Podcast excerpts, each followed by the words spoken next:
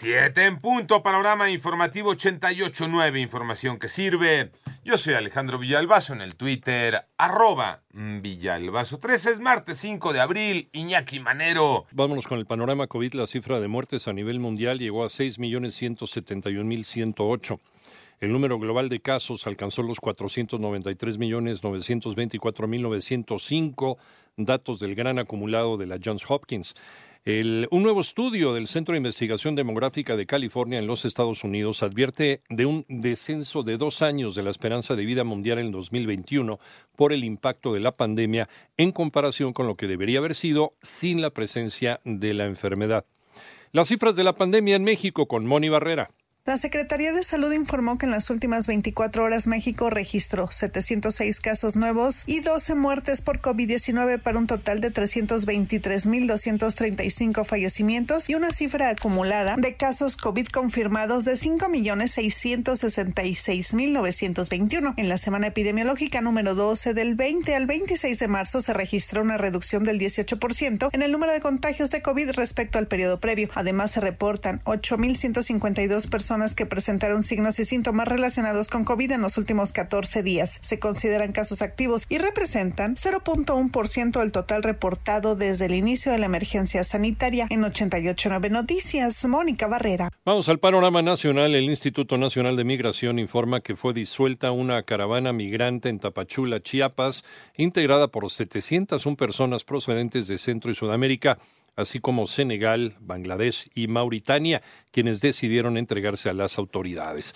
La subsecretaría del Trabajo de los Estados Unidos, la subsecretaria Julie Su, anunció inversiones por 28 millones de dólares en México para apoyar proyectos de fortalecimiento de los derechos de los trabajadores, promoción de la libertad de asociación, derecho a la negociación colectiva y para combatir el trabajo infantil y forzado. Por otra parte, una serie de enfrentamientos armados y ataques registrados ayer lunes en diferentes puntos de Michoacán dejó un saldo de seis muertos, cuatro heridos, cuatro detenidos y un arsenal asegurado, así como varios vehículos decomisados, algunos de estos contaban con blindaje.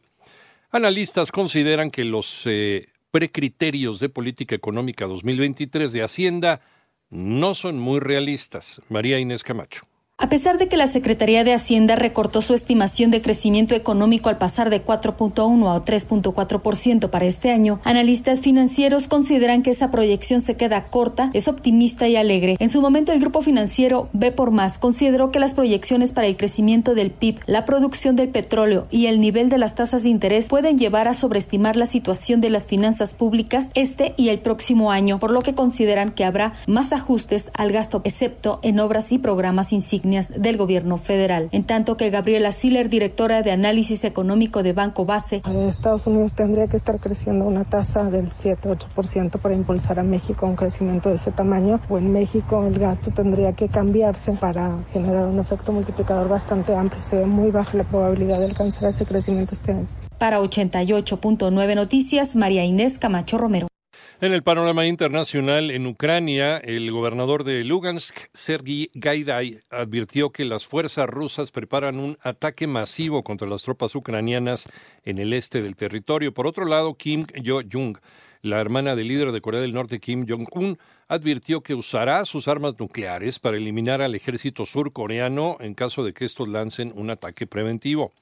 Y el gobierno de El Salvador sumó a 1.450 militares a las labores de seguridad, con lo que sus Fuerzas Armadas superan ya los 17.000 miembros en momentos en los que el país se encontraba bajo régimen de excepción.